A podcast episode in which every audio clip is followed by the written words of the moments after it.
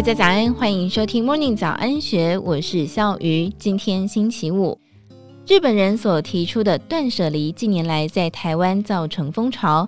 台湾最大的物资循环平台 GC 赠物网营运长林义兴表示，很多人以为断舍离是丢东西而已，其实它不止如此，更多的是去检视和厘清自己真正需要的，并且找回富足感。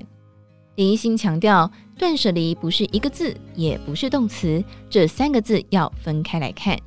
一断是阻断的意思，本来不是你的东西，不要买或是不要拥有，这是阻断。例如逛街的时候看到一个很漂亮的包，终于打三折了，如果不需要，就算再便宜都不能买，这是阻断。二舍是检视自己拥有的，舍弃不需要的或是不合用的。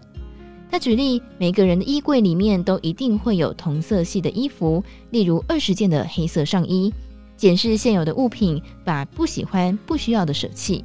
三离是最终状态，有点像是佛家所说的出离心。离不是没有，而是物品的存在本身不会影响到我的心情。他举例，家中的物品很多，但是不会影响到我，也不会成为挂碍。断舍离想要达到的目的是，我所拥有的物品，不管是多还是少，都不会成为我的包袱，也不会成为匮乏感的来源。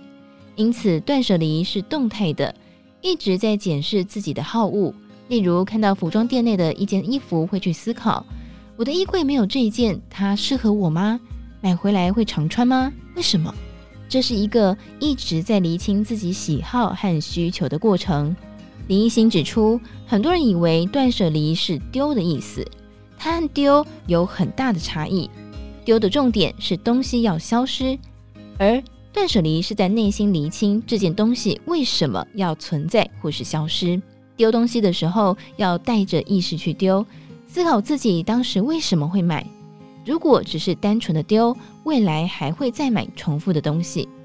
他强调，不能够盲目的丢。否则一定会再买回来，因为心里就是觉得匮乏。近年也很流行欧美的极简主义，也就是越少越好。他表示，断舍离和极简主义完全不同。他观察很多人在断舍离的时候，会觉得东西留得越少就是越厉害，这是错的。断舍离的量是在心里，不是丢的数量。每一个人的生活场景差那么大，需要的数量自然也不同。他举例，上班族和家庭主妇对衣服的需求数量不同，名媛也不可能衣柜只有几件衣服、几个包包或是几双鞋。至于为什么要断舍离，林义兴分析，二十年前物资缺乏，所以没有这个名词。但是现代人的物品太多，加上网络泛滥、人际网络复杂，所以需要学习。他认为现代人最需要断舍离的有三个，一个是物品。二是社群媒体，三是讯息或群组或人际关系。第一，物品，这是生产导向的社会，店家会生产很多产品卖给消费者，所以我们自己的选择就很重要。还有满额礼、礼赠品、股东会的赠品，例如保温杯、乐扣乐扣等等。如果你需要用，早就会买来用了。赠品通常是你不习惯用的，但是很漂亮又全新，就放着。又很难拿去送人，非常难处理。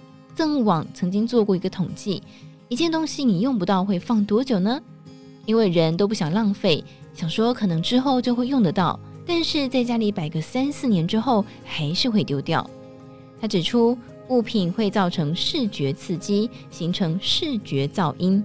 物品太多会觉得烦，影响心情，而这也是断舍离流行的主因。二、社群媒体。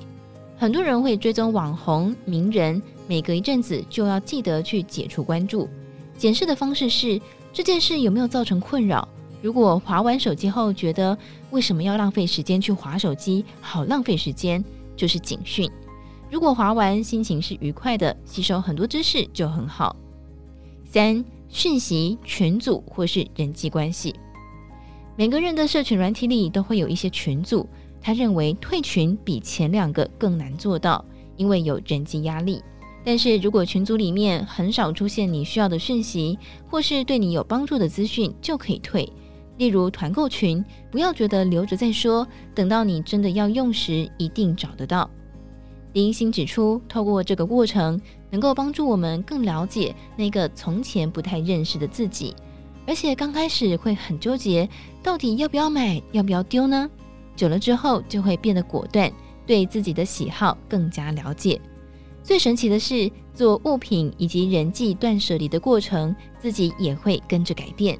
变成另一个更喜欢的自己，生活也会更加顺遂。以上内容出自《金周刊》数位内容部，更多精彩内容欢迎参考资讯栏。如果任何想法或是鼓励或是建议，都欢迎你留言或者是 mail 告诉我们。祝福你美好的一天，我们明天见，拜拜。